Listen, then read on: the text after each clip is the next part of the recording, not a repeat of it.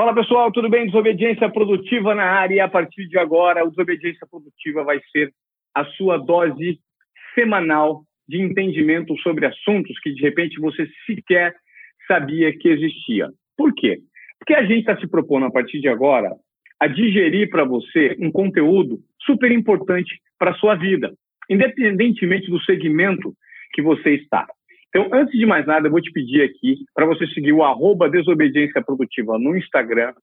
E se você achar que esse conteúdo que a gente está colocando para você em áudio e também eventualmente em vídeo, porque a gente, nessa era tecnológica, a gente está gravando online, né? E aí a gente tem a possibilidade de captar esse material em vídeo também.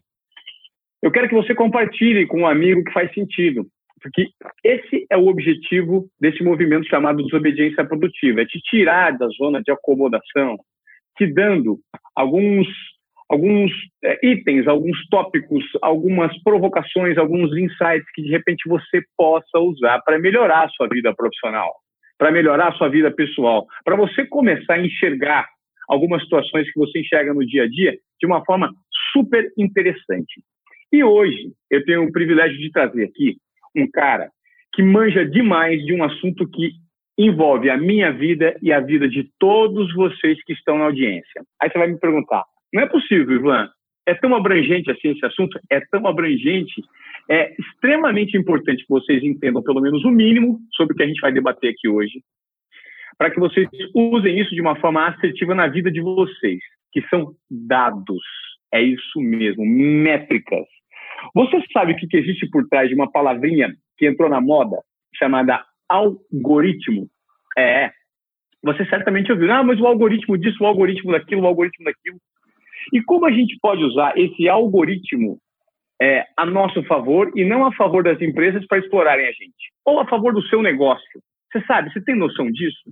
É isso que nós vamos tentar destrinchar num papo super, super descolado com Ricardo Capra, que ele é um cientista de dados, talvez uma das pessoas no Brasil que mais entenda de dados.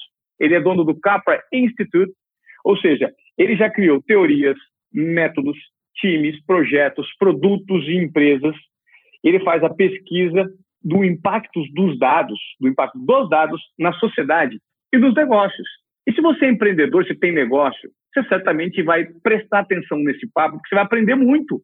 Ou seja, começa aqui a sua dose semanal de aprendizado por meio da desobediência produtiva com Ricardo Capra.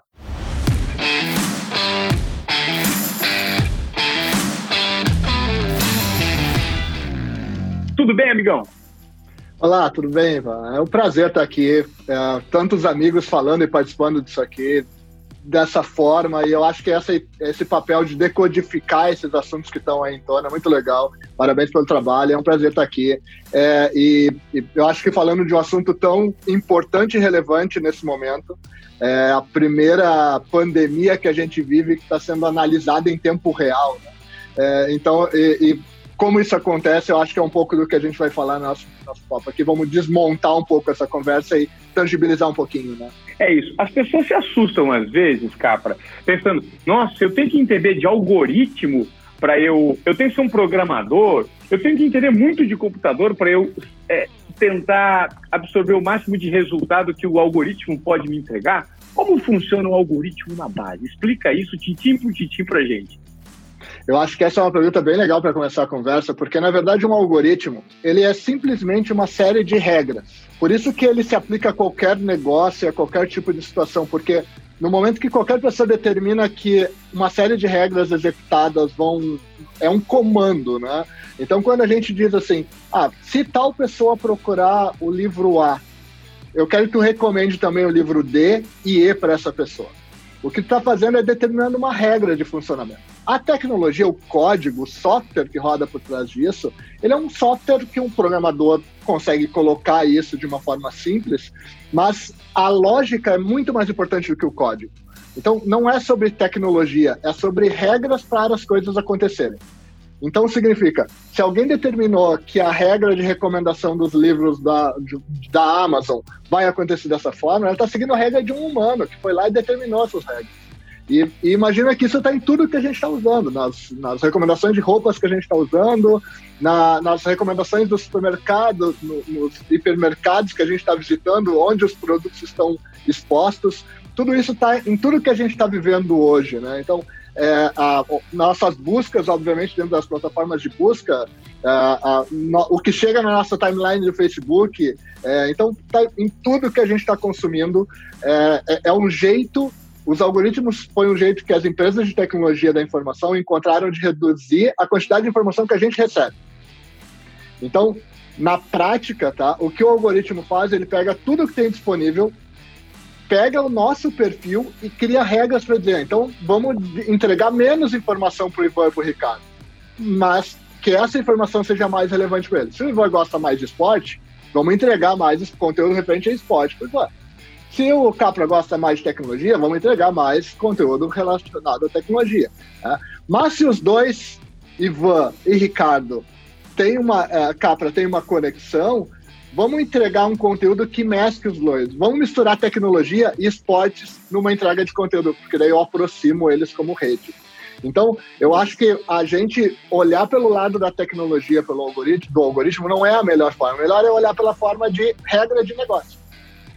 Que interessante esse ponto de vista. Eu acho que ele, ele simplifica, né? Muito daquela aquele mito que tem de algo muito complexo, porque o brasileiro, por excelência, ele já tem medo da matemática, né? Desde criança Exatamente. a gente acha que nós, pô, eu vou ter que fazer um curso de matemática para saber o que, que é algoritmo para o meu negócio funcionar. Nada mais é um conjunto de regras que você é, deixa estabelecido, principalmente na internet. Eu acho isso importante as pessoas entenderem. Na internet, o algoritmo prevalece.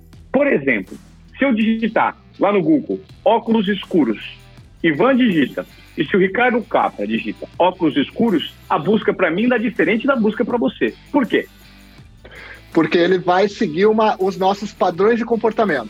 De acordo com a tua navegação do teu dia a dia, de acordo com os teus hábitos, tuas compras, teus gostos, ele vai direcionar um tipo de resultado diferente para o Ivan do que para o Capra.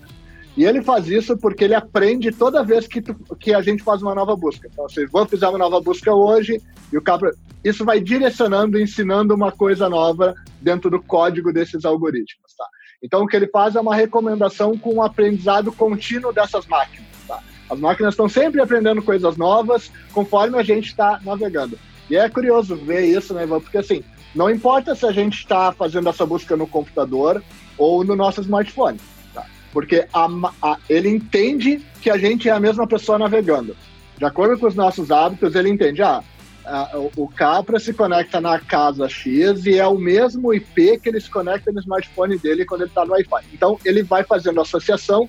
E, então, se tu está fazendo essa busca no smartphone ou está fazendo uh, no computador, ele, de qualquer forma, sabe que é a mesma pessoa. Tá? É o usuário identificado dentro do algoritmo, como eles chamam. Tá?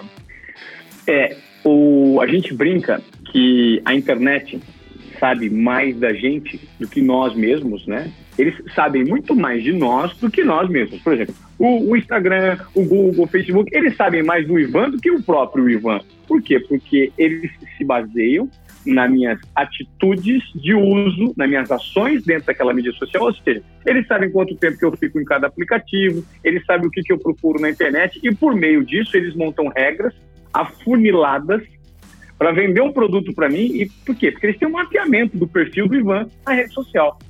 E isso já foi descoberto faz um tempo, né? De que forma isso pode ser usado para as pessoas que estão descobrindo agora essa cultura analítica, cara? Muita gente não usa isso, mas precisa usar. Como colocar isso na prática? Na verdade, acaba entrando ao natural no nosso dia a dia, né, Ivan? Porque uh, no momento que a gente está usando o smartphone, um smartphone, uh, um acesso à internet, automaticamente a gente já está ensinando o algoritmo. Tá? Então, é, a, a, maioria, muitas pessoas hoje utilizam né, os, os aplicativos de esportes né, para monitorar a corrida, uh, contar co como é que está a tua performance de corrida. Então, uh, seja num, num, smartphone ou num relógio que conta a tua performance esportiva, todos esses dados eles já estão sendo armazenados lá dentro. Quando tu fala em, em, cultura analítica, é legal trazer esse termo. O que, que, o que, que significa cultura analítica? É trazer um pensamento e uma forma de olhar, da, analisar dados para dentro do nosso dia a dia. Isso já está vindo para o nosso dia a dia de uma forma natural. Porque quando a gente está abrindo a aba de ver nossa performance no esporte dentro do nosso smartphone, é uma série de dados organizados para a gente analisar. É, quando a gente está olhando as recomendações que estão chegando no nosso, no nosso aplicativo de, de, de nosso Netflix, ele já está organizando conteúdo conforme. Então, cada vez que a gente dá um novo clique ou olha para essa informação, a gente já está analisando. E essa cultura de analisar é algo novo, né? Os nossos filhos, né, é, mais, ou irmãos mais novos, né, eles já estão vindo com esse, esse mindset, esse, isso, esse pensamento analítico desenvolvido. Porque eles já estão vindo com iPad na mão, com games é, é, apropriados, que eles já estão jogando. E eles já clicam lá na aba de analytics, né? Uh, de dados para ver como é que está a performance deles dentro desses games. Então, a gente está discutindo isso no meio de uma geração que está passando por uma transição, né? A gente passou pela, trans, pela transformação digital, estamos entrando, entrando numa, numa evolução analítica, porque a gente está tendo que analisar esses dados todos, mas as crianças que estão vindo, as gerações que estão nascendo, elas já estão nascendo dentro da tecnologia, dentro do digital, né? E já estão olhando para os dados desde pequenos. Então a gente, a gente até a, a, a, a gente tem alguns dentro do instituto alguns workshops bem interessantes que uh, uh, um conceito que é muito novo para a gente de data vis, né, que é pegar a visualização de uma informação. Então como é que graficamente a gente visualiza uma informação? É um gráfico de barra, um gráfico de pizza. Então a gente não, não aprendeu isso, demorou para aprender isso na universidade, na, na, a gente não aprendeu isso desde a base. Hoje já tem educação de workshop de, de database para crianças uh, na escola básica. Porque eles já estão aprendendo a contar os coleguinhas deles e olhar para a turma deles de uma forma gráfica. Massinha de modelar, desenhando um gráfico de barra para contar como é que são os seus coleguinhas na sala de aula. Então, é uma coisa que a gente não passou.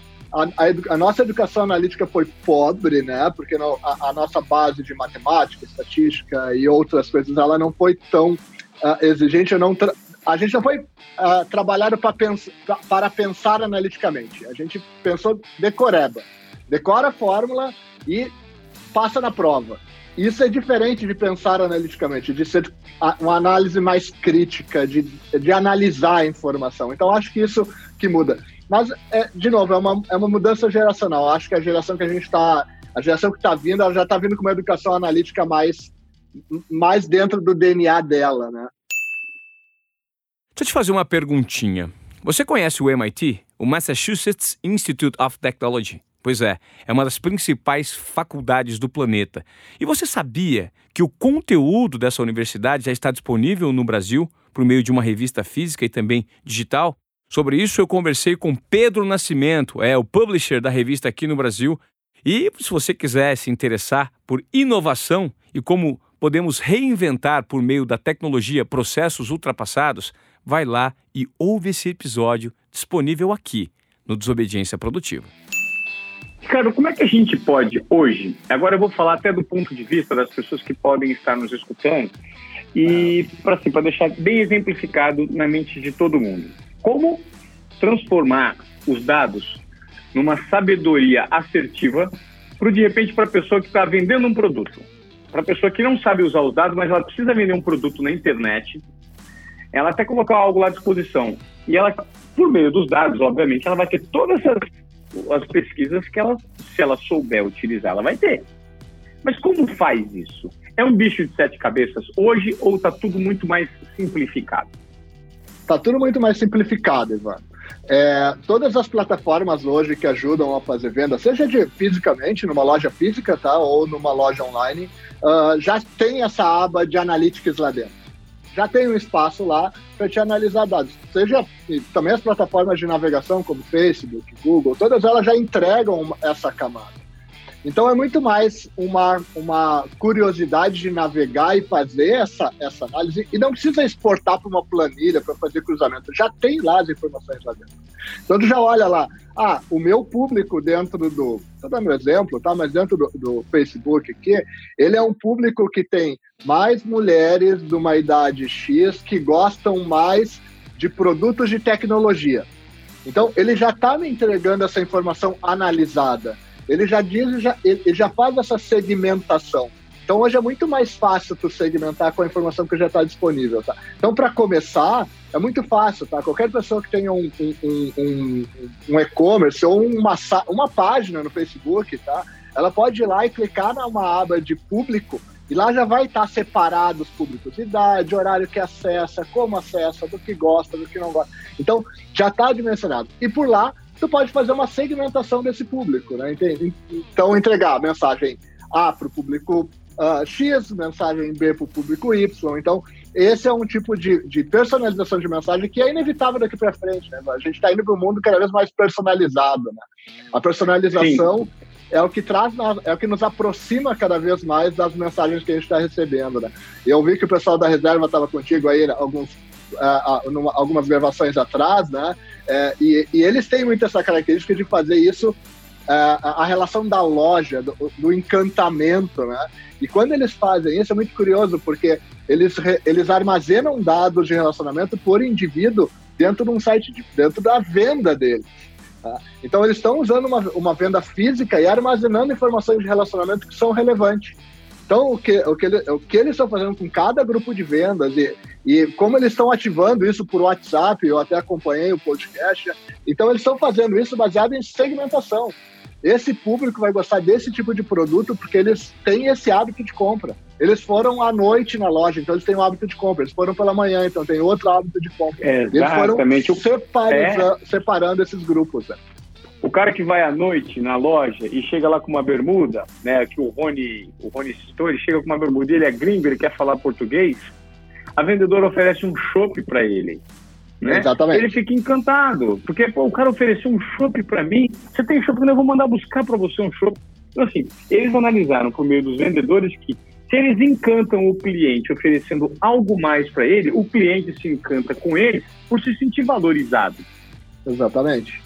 E, é. e claro que quando tu coloca todos os mecanismos digitais dentro dessa entrega, que eles também usam muito, né? Mas quando tu coloca toda a camada de digital, de tecnologia junto disso, aí tu tem os dados de forma constante, em tempo real, como a gente chama.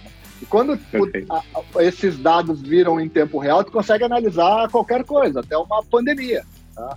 Porque tu consegue analisar a velocidade, a, o que está acontecendo exatamente naquele instante, né? Então, isso muda a ação. E até a, a gente olha para os processos de decisões de, das grandes empresas que é, são ligados ao Instituto, o que mudou mais, o, o, a principal mudança no processo de decisão é que ele agora é em tempo real. Eu acho que essa é a principal mudança da forma de tomar decisão. Primeiro porque tu tem menos tempo de errar, né?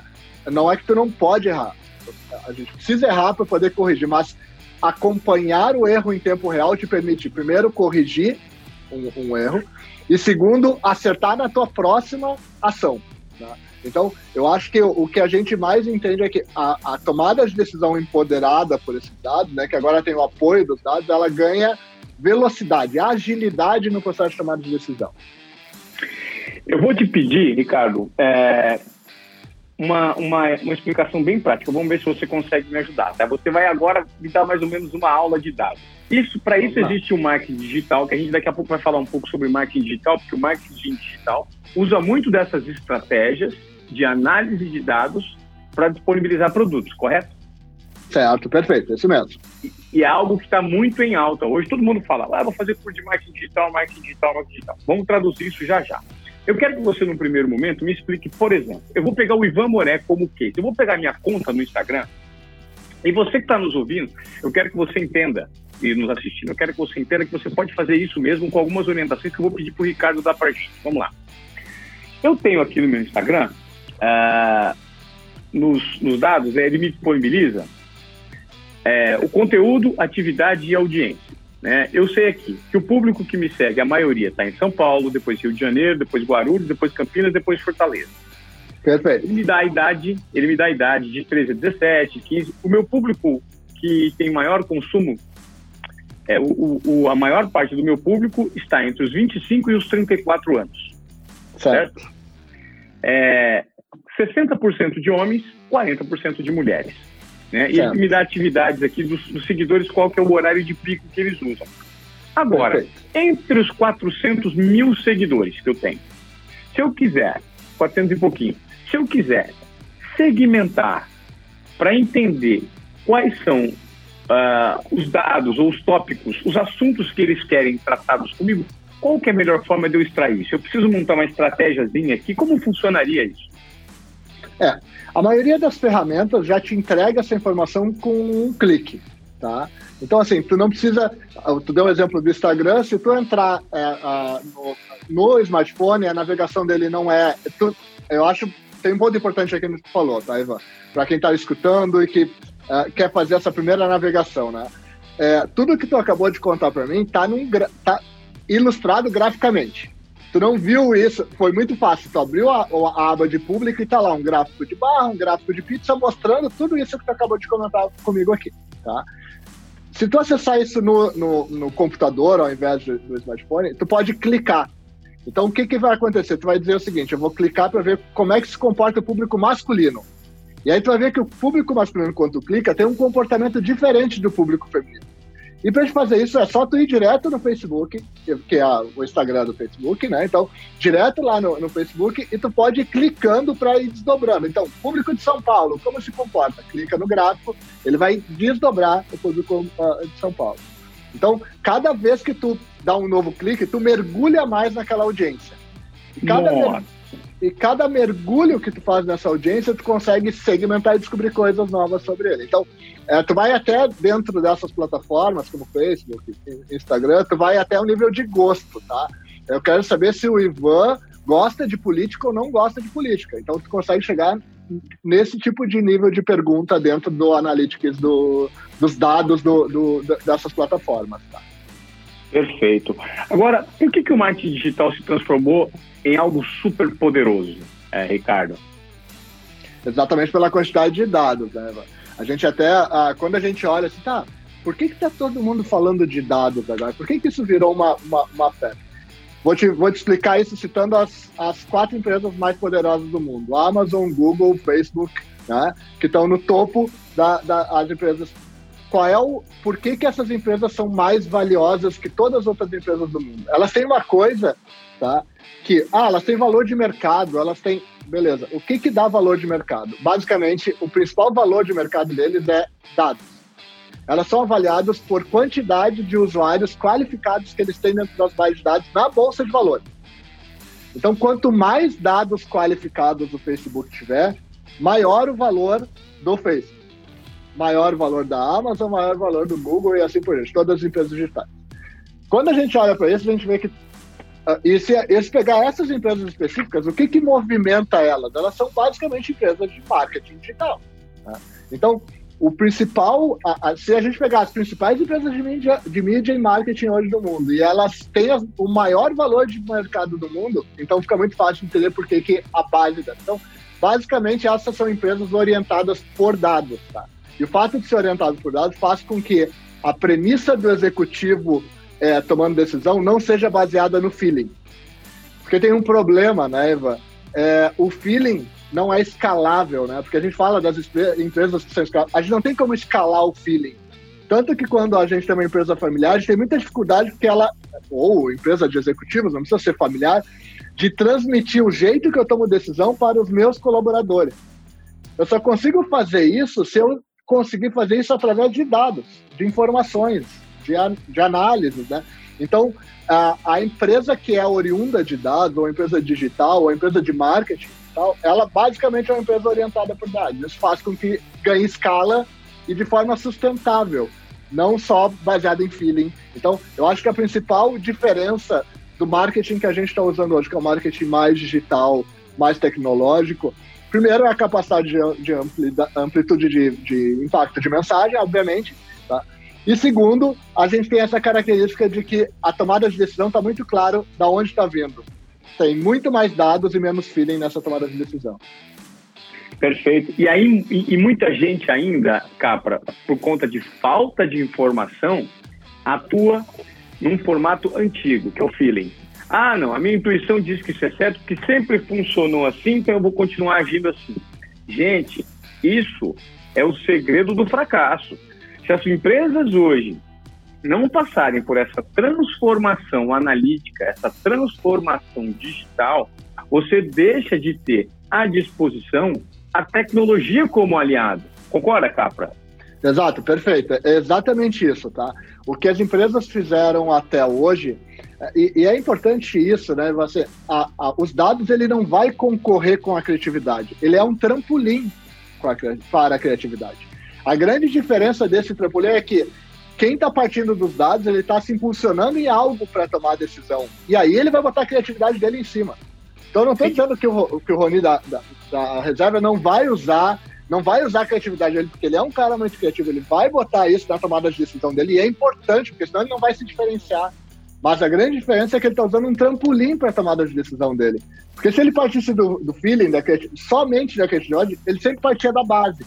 Quando ele se apoia em dados para tomar decisão, ele usa um trampolim para tomar decisão dele. Então é exatamente isso, tá? Tu tá ou tu vai concorrer uh, com as companhias que estão tomando decisão todas no feeling, ou tu vai concorrer com as companhias que estão tomando, se apoiando nos dados para colocar a criatividade em cima. Tá? E a gente vai pegar toda a camada de empresas digitais que estão aí, né? Agora, a pergunta que eu faço é o seguinte: para o cara que, em tese, tem dificuldade e que ainda ele não é, é, Porque tem muita gente que não é nativo do digital, né? Pelo contrário, uhum. os mais antigos, as pessoas que têm um pouco mais de idade e que sempre tiveram negócios funcionando de uma forma convencional, é, elas sofrem é uma primeira barreira você migrar o seu negócio. Puta, como é que eu vou digitalizar? E por isso a gente levantou aqui várias vezes no Desobediência Produtiva a dificuldade para você plugar na empresa startups, que são é, empresas que funcionam num, de uma forma enxuta, de uma forma assertiva e que usam a tecnologia a favor do negócio. A dificuldade é você plugar a startup para operar numa, numa empresa que tem um, um formato de ação muito antigo que não está vinculado ao digital, não está vinculado a essa cultura analítica. Como hoje o pequeno, médio e grande empresário ele faz essa entrada no digital para que o negócio dele continue sendo produtivo? Assim, de uma forma bem simples. Eu, eu acho que uh, só usar as ferramentas que já estão disponíveis e à, disposição já é um grande passo porque a maioria não usa isso como uma ferramenta de apoio à tomada de decisão. Eu tenho lá a, a, a, essas plataformas digitais, né? E aí pega qualquer uma delas, tá? Que tem acesso a redes sociais e tal. É, todas elas estão gerando esses dados sobre audiência que tu acabou de pegar e ler para a gente. O executivo que está tomando decisão do pequeno, médio e grande negócio, o dono do negócio, dificilmente vai lá e faz essa navegação que tu acabou de fazer. Ele, porque ele diz assim, não, eu já sei que são mais homens do que mulheres no meu público. Estou dando um exemplo, eu já sei. Então, eu não preciso olhar para esses dados. Só que cada vez que tu está criando essa resistência, a gente diz que essa é uma... A gente fala uma, da maturidade data-driven, que é a maturidade da orientação por dados. E tem uma primeira fase que é a negação, né? Eu não preciso de dados para tomar decisão. Eu conheço o meu negócio. E depois tu tem uma segunda fase que começa não, mas espera aí, tem coisas curiosas no meio desses dados que talvez eu não soubesse. Tem um desdobramento por região que eu tinha uma premissa, mas eu estou aprendendo. Então, só o fato de olhar para esses dados faz com que ele queira experimentar. Então, ele vai começar a experimentar e ele vai avançar dentro da maturidade analítica, que é exatamente da negação, vai fazer um teste, e aí, a partir do momento ele vai começar a se sentir mais seguro para tomar decisão olhando para os dados, até que ele se torna uma pessoa data-driven, uma pessoa orientada por dados. Então, é, não acontece da noite para o dia, mas acontece com pequenos experimentos. Tipo, é assim, então, a gente, a, a, startup tem muito essa característica, né? Testa, aprende. E não tem como ser diferente o negócio, seja de qual for tamanho, o tamanho, para entrar nesse mundo digital, fazer pequenos experimentos, tá? Experimentar uma determinada é, é, plataforma, mesmo que às vezes seja só para aprender, tá? Dentro da plataforma. Então, um bom exemplo é assim: ah, mas eu não faço venda no Facebook, meu público não está no. Não, mas faz o seguinte: ó, vai lá na tua página e olha para os dados que tem lá. Mesmo que tu não use como uma plataforma de venda, mesmo que tu não poste muito, tu não posta muitos posts de conteúdo, baixa aqueles dados e olha para eles. Entra lá no gráfico, navega nele, dá uma olhadinha lá. Então, eu acho que o primeiro passo é experimentar o uso de dados. Isso é uma coisa que as pessoas sempre imaginam, ah, vou ter que pegar uma planilha agora e começar a fazer um cruzamento complexo. Não, é o que tu deu de exemplo. Já está tudo graficamente lá, só entrar e navegar. Que impressionante, né, cara? Como, como que é, as coisas estão mastigadas e a gente tentar não participar disso é uma negação. É assim, você tem que saber que você não sabe, né? E, e, a partir do momento que você sabe que você não sabe, você pode aprender alguma coisa vinculada a essa cultura analítica, né? É, como como é, o, poder da informação que chega é, em você hoje? A gente tem um, um poder muito grande de informação que chega em você. Como você pega e coloca isso na prática? Talvez seja a maior dificuldade das pessoas, né? É analisar os dados de uma forma assertiva para colocar ele no dia a dia. Né? Eu acho que essas pessoas têm um pouco de dificuldade. Talvez seja a segunda etapa, né, Ricardo? Aqui eu acho que tem um ponto bem importante, né, Eva? A gente usa um, um termo, tá, que a gente chama de infoxication, tá? Que é intoxicação por consumo excessivo de informação. A gente, como sociedade, está nesse momento, principalmente agora nesse momento de pandemia, está vivendo uma situação de estar intoxicado pela quantidade de dados que chega até nós. Tá? Uh, chega muita informação via WhatsApp, via internet, via, e toda essa informação a gente está com mais dificuldade de filtrar o que é relevante e o que não é relevante. É nessa brecha que entram as fake news, é nessa brecha que entram as informações manipuladas, é essa brecha que faz a gente votar num candidato que a gente não queria votar porque a informação chegou melhor sobre aquele candidato do que de outro. Né? Então, assim que acontece manipulação de sociedade, manipulação social, porque a gente não está conseguindo fazer os, criar os filtros necessários para isso. E sobre é, é, isso, a, a, todas essas ferramentas, tá, é, elas nos dão caminhos de que essa informação não são verdadeiras. Tá? então, Uh, desde o link, que é um link quebrado, porque não é um link oficial de um jornal ou de, uma, ou de um veículo oficial de comunicação, uh, desde uma rede social que a gente está seguindo as pessoas que normalmente compartilham mais fake news. Então, como é que a gente, uh, o, o, principal é a gente começar a criar nós, isso ninguém vai fazer para a gente, tá, Eva? Nós vamos precisar criar curadorias que entreguem conteúdo para a gente. Tá? Como assim, Capra? Vamos lá. Quem são quais são os cinco podcasts que tu tem para te informar. Um deles, para mim, né, é a desobediência produtiva. Outro é o tal, tal, tal, tal. Então eu tenho meus cinco podcasts que eu me informo sobre coisas, que eu escuto o quê? Eu sei que é relevante, eu sei que é verdadeiro e eu sei que aquilo me traz algo novo no meu dia. Então, uh, se eu for ouvir todos os podcasts disponíveis, eu vou passar tenho 50 disponíveis, eu vou passar o dia todo ouvindo e não vou tirar nada daquilo porque eu não vou conseguir assimilar. Onde eu estou querendo chegar com essa volta, tá? Que eu, que eu acabei dando nessa, nessa explicação, é para dizer o seguinte: o primeiro ponto é a gente precisa reduzir a quantidade de informação que a gente recebe. Então a gente tem muitas fontes, mas quem são as informações confiáveis que eu vou consumir? Pode ser um jornal de uma televisão, pode ser um, uma, um artigo de uma internet, pode ser um podcast, pode ser um, um canal no YouTube, não importa. Mas diminui as tuas fontes para te poder ter uh, fontes que tu confia. Então, uh, a quantidade de informação que a gente tem disponível hoje para tomar decisão está nos atrapalhando. Isso a gente já mediu lá no Instituto, isso está embaralhando o nosso processo decisório e a gente está tomando decisões mais aceleradas e erradas. Como assim, cara? É porque a gente está tentando pegar os primeiros fatos que chegam e organizar para tomar a decisão.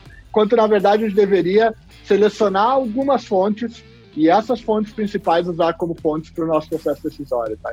Então, eu acho que aqui tem um, um, ponto bem importante e o papel de vocês trazendo, por exemplo, tá, trazendo toda uma curadoria tão importante de coisas relevantes e verdadeiras, né? Porque a gente tem tá passando por um momento muito crítico nisso no mundo, tá? Não é, ah, não, mas o Brasil, não sei o quê. Não, é o mundo, tá? Então acho que a gente está num momento muito importante de fazer a curadoria das nossas fontes de informação. É o primeiro passo. Quando você me fala sobre isso, eu vou deixar para você que está ouvindo Desobediência Produtiva agora uma dica de um conteúdo extremamente valioso. Certamente o Ricardo conhece. É um documentário que está disponível na Netflix, que é Privacidade Hackeada, The Great Hack. Ele explica de que forma a Cambridge Analytica pegou as informações disponíveis do Facebook e usou para manipular os dados e entender a audiência e disparar propaganda e programas políticos para determinados nichos da sociedade. E isso faz com que essas empresas que têm muitos dados à disposição, eles tenham o controle do que eles vão disseminar para essa audiência. Então, Para o público A, você dispara tal notícia, para o público B, tal notícia, a gente manipula o público C disparando essa notícia, no público D, a gente vai criar essa corrente ideológica, por quê? Tudo de acordo com os interesses daqueles que têm o poder de manipulação dos dados. Correto, Ricardo? É, por isso é que o dado chama... é tão importante. Isso, desculpa, cortei bem quando foi concluir, mas é isso que a gente chama da ditadura dos dados. Tá? Então, eu estou manipulando a sociedade baseado nos dados que eu tenho disponível. Então, a gente está passando por um momento bem delicado uh, na sociedade com relação a isso, porque uh, onde, na verdade, a gente está sendo muito, a gente acha que está melhor informado, né? mas na verdade a gente está uh, uh, sendo atropelado por tanta informação. Né? Então, acho que é exatamente, e esse documentário que tu citou é muito legal, porque ele explica exatamente como funciona esse processo e até o que é ilegal nesse processo, né? Porque é curioso que tem uma, uma parte disso que o marketing digital faz, que é segmentar os públicos. A segmentação de público, ele não é um crime, né? Agora, tu entregar uma informação que manipule aquele público, isso se torna um crime. Né? Então, tem uma diferença que eles explicam claramente no comentário, é uma ótima referência aí que tu, que, que tu trouxe aí, porque eu acho que é muito legal. É, e a gente aqui, no Desobediência Produtiva, né, Capra, principalmente entrevistando cérebros pensantes de diversos segmentos da sociedade, e você é um desses cérebros pensantes brilhantes que a gente tem o prazer de entrevistar aqui, a gente tem como objetivo também a transformação das pessoas, né? a, a veiculação de uma provocação para que as pessoas tenham uma consciência um pouco mais crítica. Então, você que está nos ouvindo, não pense que não existe fake news. Fake news se transformou na praga do século XXI. As fake news estão espalhadas. E aí você toma muita decisão sua baseada em fake news. Você pensa muito em relação ao seu político, ao seu candidato, as notícias que chegam em você por conta das fake news. Agora, você precisa parar e pensar e investigar se isso de fato tem procedência, se isso tem credibilidade. Não é mesmo, Ricardo? E aí eu vou te pedir, como a gente derruba as fake news hoje em dia? Eu acho que é, é, esse teu ponto é bem importante, vai, porque uh, a, a, grande verdade tá, é que o, os nossos dados viraram uma moeda de troca. Uh, então, e eu estou trazendo esse ponto dentro da tua pergunta, porque uh, o jeito que a gente. Se a gente não analisar os nossos dados, alguém vai analisar. E vai usar exatamente para essa manipulação. Então, tem alguém que está olhando para esses dados eu posso ir lá e olhar para esses dados e fazer a minha própria curadoria. Então passa por isso, a gente tem que assumir o poder dessa informação. Tá? É, não significa que a gente não pode ser um, que a gente não pode fornecer dados. Tá? A troca disso pode ser importante para a gente. Vou dar um exemplo, tá? porque eu acho que uh, a gente está falando muito agora em novas leis de privacidade de dados, do, do, do que as pessoas fornecem de dados, do que, que elas querem fornecer, o que, que não querem fornecer. É, eu, ah, por conhecer a área, tá, eu, ah, tô, eu, eu, aceitaria ser um doador universal de dados. De onde é que eu estou tirando essa história? É que é o seguinte, tá? Ah, eu sei que os meus, os dados da minha saúde, se eu for lá, fizer um exame de sangue e eu doar esses dados, isso pode estar tá construindo o próximo sistema, o, o, próximo medicamento, o próximo tratamento de saúde para ter uma geração mais saudável no futuro. Porque os meus dados, mais os dados do Ivan, mais os dados do. vão construir uma base de informação que vai fazer com que a gente construa talvez uma proteção para uma para um vírus, para uma doença, ou construa uma proteção de coisas que a gente hoje individualmente não consegue fazer. Então, a, a, o papel do que a gente está querendo aqui reduzir dentro da, da, do fake news não é para que a gente não tenha mais informação para tomada de decisão é para que a gente distinga, que a gente consiga separar aquela informação que tem uma fonte falsa de uma fonte verdadeira. Então é um pouco daquilo que a gente falou. Olha o link da notícia que está recebendo, separa aquele aquele integrante da família que adora compartilhar aquela fake news e sempre usa aquele link que não que não existe, que não tem base nenhuma. Então uh, passa por a gente tomar a decisão de olhar para a informação de uma forma mais crítica. Tá? Até é, é uma, uma curiosidade desse, desse, desse conceito, tá?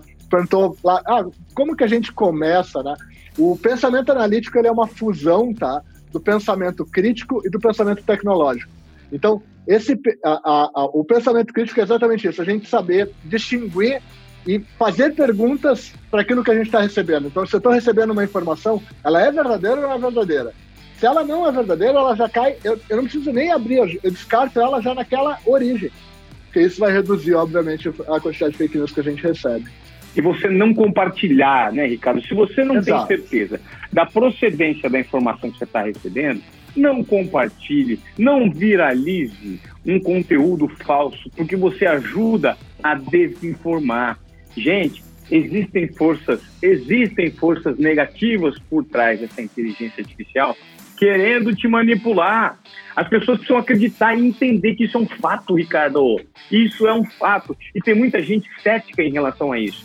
A gente vem, por meio desse podcast, é, abrir os olhos para que existe sim interesses comerciais, ideológicos e de dominação por trás de dados. Então, tenha um posicionamento crítico.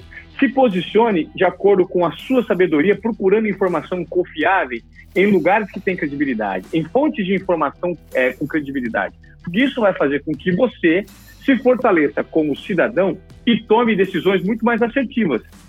Tem uma frase muito interessante que eu pensei do seu site. Aliás, vamos deixar aqui o, o, o Capra Institute. Explica pra gente qual é o site aqui. É, é mais fácil acessar capra.com.br com dois P, tá. C-A-P-P-R-A.com.br e lá tu te, consegue navegar em todo, em tudo. Mas pode. É. Uh, eu vou te fazer, eu, eu, eu achei maravilhoso o seu site, porque você, você de fato é um entusiasta, né? Eu pensei algumas frases que fizeram muito sentido para mim. Uma delas é o seguinte: acredito que dados podem ser fonte de poder. Trabalho para democratizar esse valioso recurso através do desenvolvimento científico e da disseminação de cultura analítica. Isso é uma frase que você postou lá. Eu achei muito legal, cara. Eu queria que você falasse um pouco sobre isso aí. É, eu, eu, a gente realmente acredita no Instituto e a missão dele, tá? É democratizar, democratizar o acesso à informação e à ciência de dados. Mas como assim, cara? Não, é porque realmente, tá? Isso não é nada tão distante das pessoas. As pessoas se distanciam disso por medo de que isso tecnicamente tem uma complexidade muito grande. Você acabou de dizer uma palavra agora que a gente não tinha citado no, no, no podcast até agora que explica muito disso? A inteligência artificial está em tudo que a gente está fazendo. Por mais que a gente não entenda o que isso significa, está em tudo que a gente está fazendo. Uh, a, a, em muito breve, pela questão de, de acesso, de preço que está chegando, todos nós vamos ter a Alexa, né? a Alexa ou a, a, sistemas assistentes virtuais em nossa volta. E é muito divertido ter esses assistentes virtuais. Eles contam piadas, eles brincam com, é, com a gente, eles respondem perguntas sérias, eles sabem qual é o evento do dia. Então, uh, tudo isso que a gente está fazendo, a gente está ensinando para máquinas as regras de como a gente quer ser tratado por aquela máquina. E por que, que eu estou indo até esse ponto para falar sobre a democratização da cultura analítica? Né? Porque para a gente entender como essa máquina está aprendendo, a gente tem que entender que ela aprende através dos dados que a gente está colocando lá dentro. Isso não deveria estar tá limitado aos técnicos, como está hoje. Porque hoje a inteligência artificial é uma coisa dos técnicos que estão criando as máquinas Tá? E eles mesmos estão determinando as regras. E eu vou te dar um exemplo disso. Tem um, um, um site chamado Moral Machine, tá? É um site do, MIT, do, do MIT, tá? E eles têm um simulador para que a gente ensine carros autônomos. Tá? Que interessante. E, e, qual é a lógica desse site, tá? É, dentro desse site a gente pode dizer o seguinte: eu estou dirigindo um carro agora, tá? É, é um simulador, né? Então eu estou dirigindo agora e aí ele te pergunta, ó, lá na frente tem duas pessoas atravessando a faixa de segurança. Um executivo e uma grávida. Qual que tu quer atropelar? Aí tu pergunta assim, não, não, mas peraí, não quero atropelar nenhuma. Não.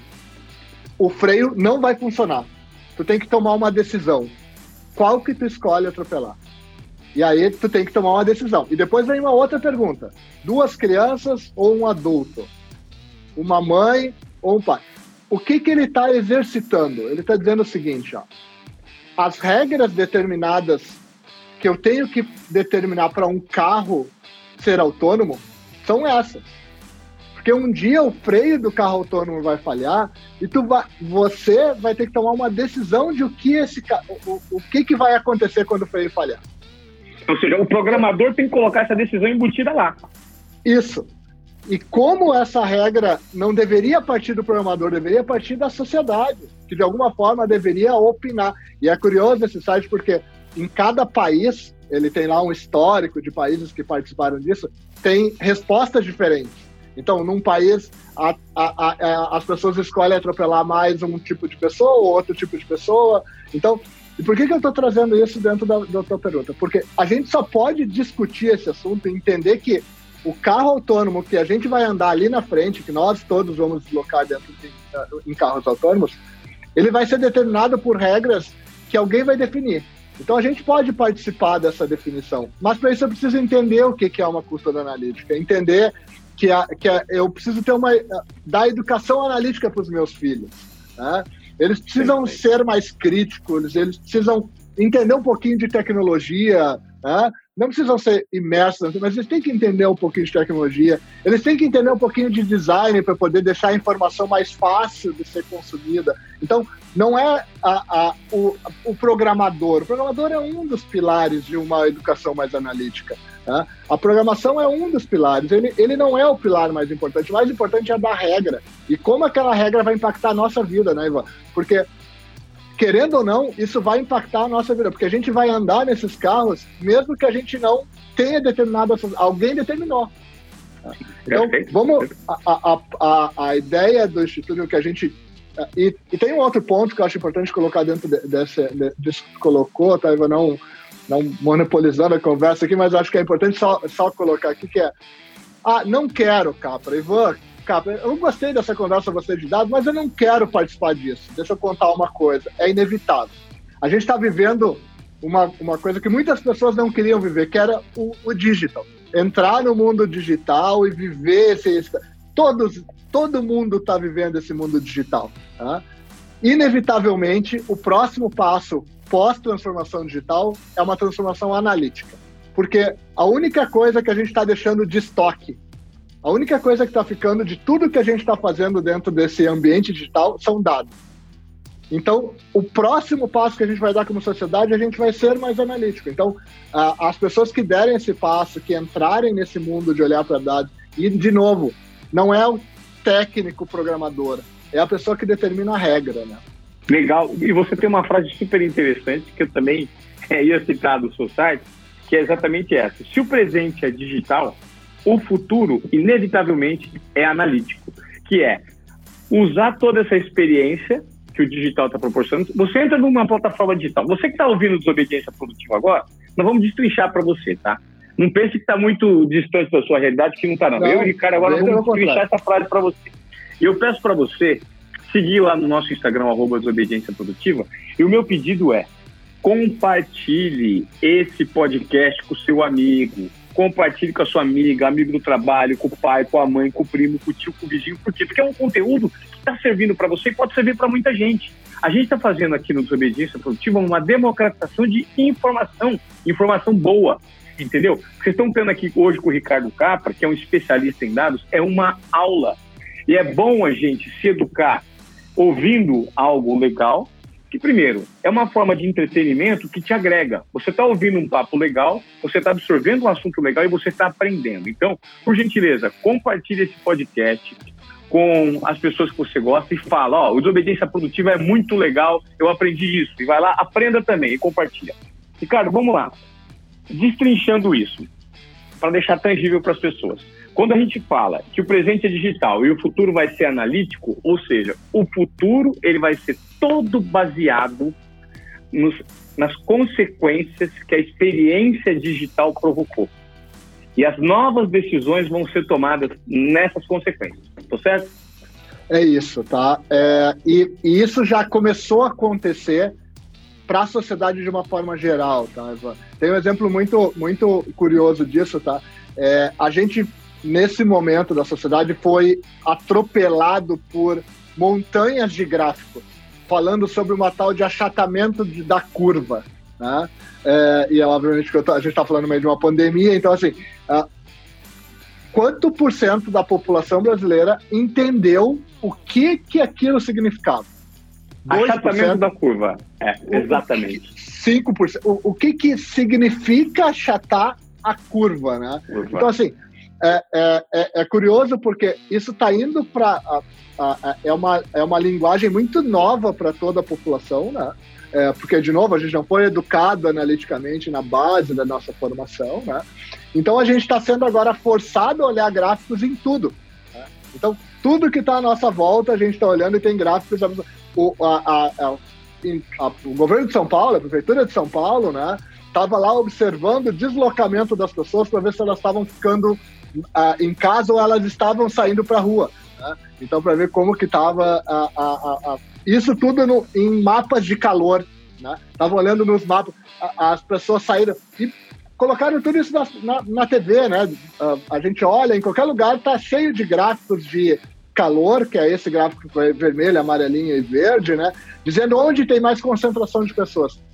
Eu me pergunto, será que as pessoas estão entendendo essa linguagem? Ou será que é um percentual muito pequeno de pessoas que está entendendo e participando dessa conversa?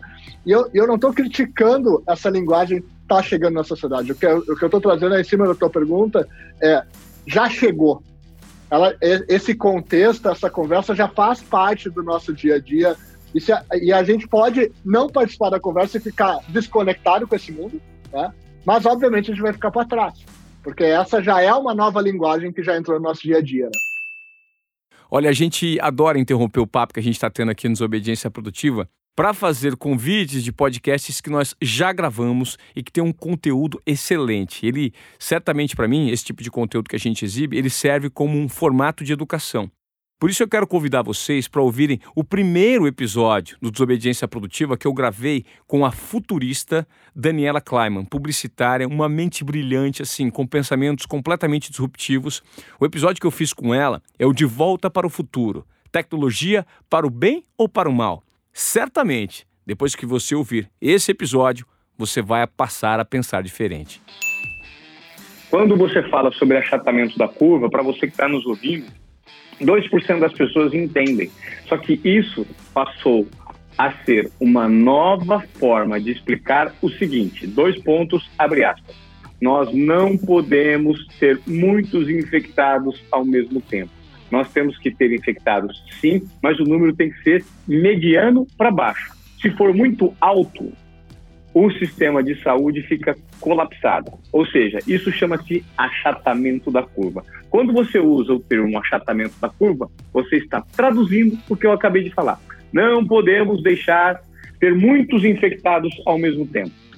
Isso é pico da curva, é uma curva elevada. Quando você achata, você diz: temos que ter poucos infectados para que esses infectados vão curando, para que novos se infectem, e isso seja uma constante. Você alonga isso e não tem um pico muito alto, né, Ricardo?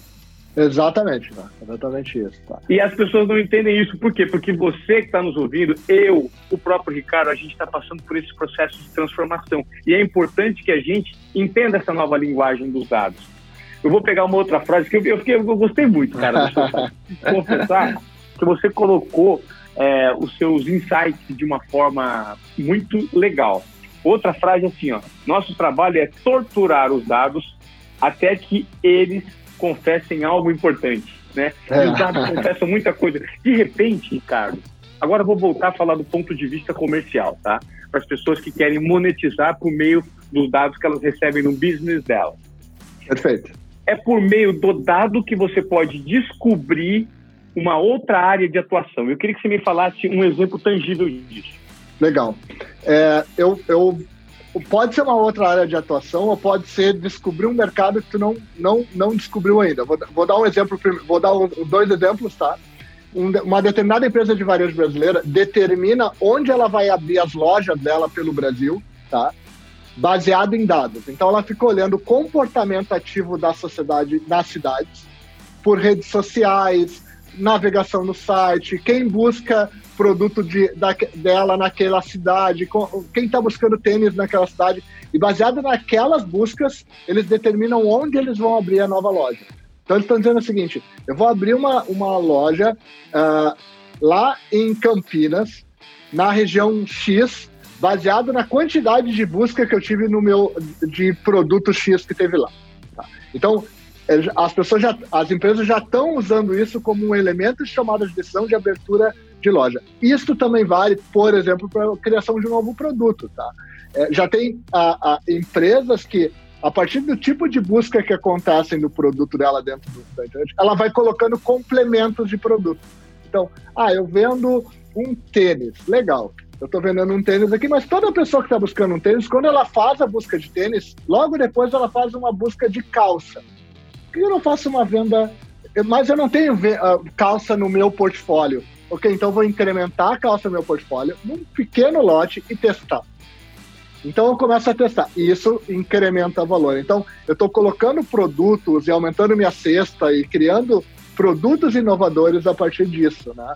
É, muitas, das, muitas das empresas que estão se transformando, elas estão criando suas próximas, uh, os seus próximos negócios a partir dos dados que elas têm disponíveis. Então elas estão redesenhando os negócios baseado na experiência que os dados estão gerando, tá? E isso no varejo é uma coisa muito interessante, porque o varejo todo está fazendo esse movimento. Eles estão pegando os dados e dizendo, não, peraí, mas esse, essa região da cidade eu vou desenhar uma loja baseada em experiência para ela. Eu vou botar. É, é, porque esse público dessa região da cidade, ele gosta de um cheiro diferente, ele gosta de um piso diferente, ele gosta de uma iluminação diferente. E essa outra região tem uma outra característica. Então, vou trabalhar com mais produtos expostos, mas e cada desenho de loja, cada. Estou pegando varejo como exemplo, porque todo mundo já, no, no, Brasil, isso é uma. Não importa o tamanho do varejo, pode ser uma lojinha desse tamanho um, um grande grupo varejista, tem necessidade de, de expor e colocar seu produto de uma forma mais amigável e acessível. E o produto certo.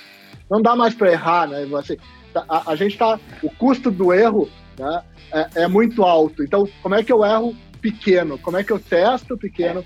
E a história do, do, do, do torturar os dados é isso, né? Se eu tenho alguma informação, deixa eu olhar para ela desse lado, agora vou olhar por esse outro lado, vou apertar um pouquinho aqui até que eu descubra alguma coisa relevante no meio daquilo. Quando eu faço uma descoberta, eu testo. E aqui tem uma coisa importante. Ah, descobri algo que vai salvar meu negócio. Dificilmente vai acontecer algo desse tipo no meio dos dados. O que vai acontecer é um pequeno. Uma, tu vai descobrir uma pista. E aí tu vai fazer um teste, aí tu vai aprender algo novo, aí tu vai continuar monitorando e tu vai aprender algo novo e aí tu vai direcionando o teu caminho, né? Então, não é uma... Os dados vão te mostrar essas pequenas pistas que tu vai compor e criar um caminho novo. Né? Isso é muito interessante, né? Quando as pessoas hoje levantam o poder que a tecnologia ela está ocupando no papel do nosso dia a dia, na nossa sociedade, é, algum, alguns dizem que pô, os robôs vão ocupar o espaço dos seres humanos num curto espaço de tempo. É, eu queria que você me falasse sobre essa frase. Os bots, hoje, cada vez mais, né, estão presentes, ou seja, você está desonerando mão de obra pensante né, e analítica para fazer tarefas básicas que os, que os robôs podem fazer, para que essas pessoas sejam ocupadas com outras tarefas. Isso vai fazer com que muitos empregos deixem de existir né, Ricardo? Muitos empregos deixam de existir. E aí surge um questionamento, que é o um questionamento da capacitação profissional, né, que eu acho que é algo que a gente tem que debater. As pessoas precisam hoje ter o entendimento de que a tarefa que você desenvolve no seu dia a dia, num curto espaço de tempo, ela pode ficar obsoleta ou se bobear, ela já ficou obsoleta e você nem percebeu. Isso é a importância de você se reciclar, cada vez com mais agilidade nesse mundo ocupado pela tecnologia. Eu queria que você falasse um pouco sobre esse assunto. Legal. Eu acho que, uh, deixa eu, uh, a gente combinou de fazer umas traduções aqui, né? Eu acho Sim. que tem uma primeira importante que é o bot, né? O que, que é o bot? bot? O bot, na verdade, ele é uma, um artifício tecnológico que recebe uma série de regras, ele funciona como um mecanismo de inteligência artificial, então tu ensina umas regras para que ele execute por, por, pela gente, né? Então, que nada mais é pode... a ligação que você liga pro, pro, pro lá para. Você liga para o seu operador de telefone celular, Isso. quem te atende é um bot. Exatamente. Já atende, ele já sabe o que, que se fala no primeiro momento. É, a, a próprio sistema de recomendação de livros de uma Amazon, por exemplo, ele já está fazendo exatamente isso. Tem um, um, uma máquina lá, né, que fica fazendo a tua próxima recomendação de livros. Então, são essas máquinas que aprendem, né? Sim, tá? Muitas das atividades repetitivas e, é, que a gente executa hoje vão ser executadas por essa máquina, por, uma, por essas máquinas, por uma questão muito simples. A capacidade de processamento de informação dessas máquinas é muito maior do que a nossa. Elas conseguem processar maior quantidade de informação em maior velocidade. Então, a gente deve usar a máquina para gerar esse insight para a gente. Quem tem que fazer a tomada de decisão do que aquilo vai acontecer vai continuar sendo humano, porque é ele que muda a curva de lugar. Tá? Então, é o que a gente falou. Tá? Eu tenho uma série de dados, mas eu tomo, uso aquilo como um trampolim. Aí eu mudo a curva de lugar, uso de novo a máquina naquela nova posição. Então, eu vou usando a máquina para dar os meus saltos, mas aí eu assumo lugar. E eu acho que o, o ponto uh, importante disso, dentro da, da, gente falando da empregabilidade, tá? É que sim, tá? A gente vai passar por, uma, por, por um momento de substituição de tarefas repetitivas dos humanos, onde a gente vai ter que assumir o papel mais analítico. A gente vai ter que olhar para a informação que é gerada por essas máquinas e não mais executar essa tarefa que essa máquina faz. Tem uma discussão é, é, teórica, não sei se é teórica ou filosófica, não sei como colocar isso, que o, o próprio Bill Gates traz essa discussão, tá? De uh, que no futuro, uh, de alguma forma, essas grandes organizações que usam uma grande quantidade de máquinas vão ter que encontrar outras formas de remunerar a sociedade, né? Porque é, a gente, os nossos empregos, muitos dos nossos empregos vão se transformar, vão mudar, então a sociedade vai ter que ser remunerada de um outro jeito, né? Talvez pelos dados que a gente gere. Né? Então, ah, eu vou cobrar agora pelos dados que eu estou gerando. Então, me paga aqui dois reais cada vez que eu dou, te entrego um tanto de dados. E aí, assim, a gente vai ser remunerado. Então, é uma discussão que as empresas de tecnologia estão fazendo de como que elas, já que eu vou diminuir a empregabilidade da sociedade, como que eu remunero a sociedade, né? Uh, será que o jeito que a gente pensa hoje a empregabilidade não é um jeito errado, já que a gente vai ter um grande número de automação daqui para frente? Mas eu só estou deixando esse ponto porque é um assunto para discussão, tá? A gente não tem uma resposta e, é, e é uma, uma, uma, uma, discussão filosófica, talvez ainda nesse momento, mas ela faz sentido para frente, tá? Porque sim, tá? No final a história é a gente vai ter muito das tarefas uh, rotineiras e tarefas tudo que é repetitivo a gente vai poder ser. Isso, isso vai ser substituído em algum momento por uma automação. Em muitos lugares já foi, né? Mas eu acho que ainda a gente vai ser muito. Então, acho que é uma discussão que tem que estar tá na. E isso explica por que, que a história de conversar sobre dados deveria estar para todo mundo e não para poucas pessoas, né? É, exatamente. E por isso nós estamos fazendo esse podcast para alertar você que é fã do Desobediência Produtiva, que acompanha o nosso conteúdo, a seguir o nosso conteúdo e dar uma olhada em todos os outros podcasts que nós já produzimos, sobre vários outros temas que são interessantes e vão te abrir é, um, um novo horizonte em como enxergar alguns assuntos que você sequer sabia que existia ou sabia que dominava, porque a gente traz aqui os especialistas. Porque o nosso objetivo é democratizar, é digerir para vocês informações úteis de qualidade para que você possa colocar em prática no seu dia a dia, para que você tenha um posicionamento crítico, que você seja um cara crítico em relação às informações de credibilidade que chegam em você. Ô, Ricardo, eu quero entrar num outro assunto aqui super interessante que eu li recentemente, que fala sobre inteligência artificial emocional, ou seja, rumo à empatia artificial. Me explica um pouquinho sobre isso. Legal. É, quando a gente começa a ensinar as coisas para as máquinas, uh, a gente expressa mais do que um comando, a gente expressa um tom de voz, a gente expressa o, coisas que vão além disso. Né? É, e no momento que as máquinas começam a aprender por voz, elas começam, ela, é, na verdade, né, se a gente, eu vou, vou uh, não ser polêmico, mas vou trazer um, uma, uma, a gente digitar alguma coisa, seja no telefone ou digitar é um trabalho burocrático totalmente desnecessário. Porque as máquinas já têm capacidade de aprender tudo que a gente está falando por voz. Ela pode captar tudo isso e está armazenando. Só que quando ela está armazenando essa informação, né, que ela está pegando pelos meios cognitivos, está aprendendo por, é, é, por voz, para onde a gente olha para a câmera, né? Então, é, tem um, um, um, uma inteligência artificial do próprio uh, das ferramentas de, de, webcam que a gente está usando agora, tá? que ela corrige o nosso olhar. Né? Então, tem uma máquina, nesse momento que a gente está falando aqui, a gente está num vídeo, né, como o Ivan comentou antes, e tem uma máquina que está corrigindo os nossos olhos para que a gente fique mais como se a gente estivesse olhando um de frente para o outro. Por mais que a gente movimente, essa máquina fica fazendo uma correção automática. Tá? É, isso que essa máquina está fazendo, ela faz para que a gente tenha mais empatia entre seres humanos, apesar de ter uma máquina no meio. Por que, que eu estou chegando nesse, desta forma para te responder? Porque a tecnologia, no primeiro momento, ela era uma coisa que afastava as pessoas. O meio, ah, eu tenho que digitar, mas como é que eu vou digitar uma situação tão difícil para uma outra pessoa que está do outro lado? Então vou mandar, vou ligar para ela. E a gente começou a mandar mensagens de voz. Né? Então a gente foi migrando o jeito de lidar com ele. Tudo isso para dizer que as máquinas daqui para frente vão ser mais inteligentes a ponto de serem emotivas. Elas vão conversar, elas vão é, se emocionar com conversas baseado no que a gente se emociona, baseado nas regras que elas recebem. Tá. Não sei se tu ouviu, mas a Alexa aqui em casa acabou de responder enquanto a gente está conversando. Desculpa, eu ouvi, eu ouvi. Eu Desculpa, ouvi. Gente. Tá. Mas acho que ela é, quis participar da nossa conversa. Mas onde eu queria chegar é, é, com isso é que no momento que, que essa tecnologia começa a se tornar mais emotiva, ela vai começar a aprender os nossos sentimentos e emular isso. Ela vai ser um emulador de sentimentos. Uh, já tem até alguns testes tá, de máquinas que foram desligadas, que elas começaram a criar ironia. Tá?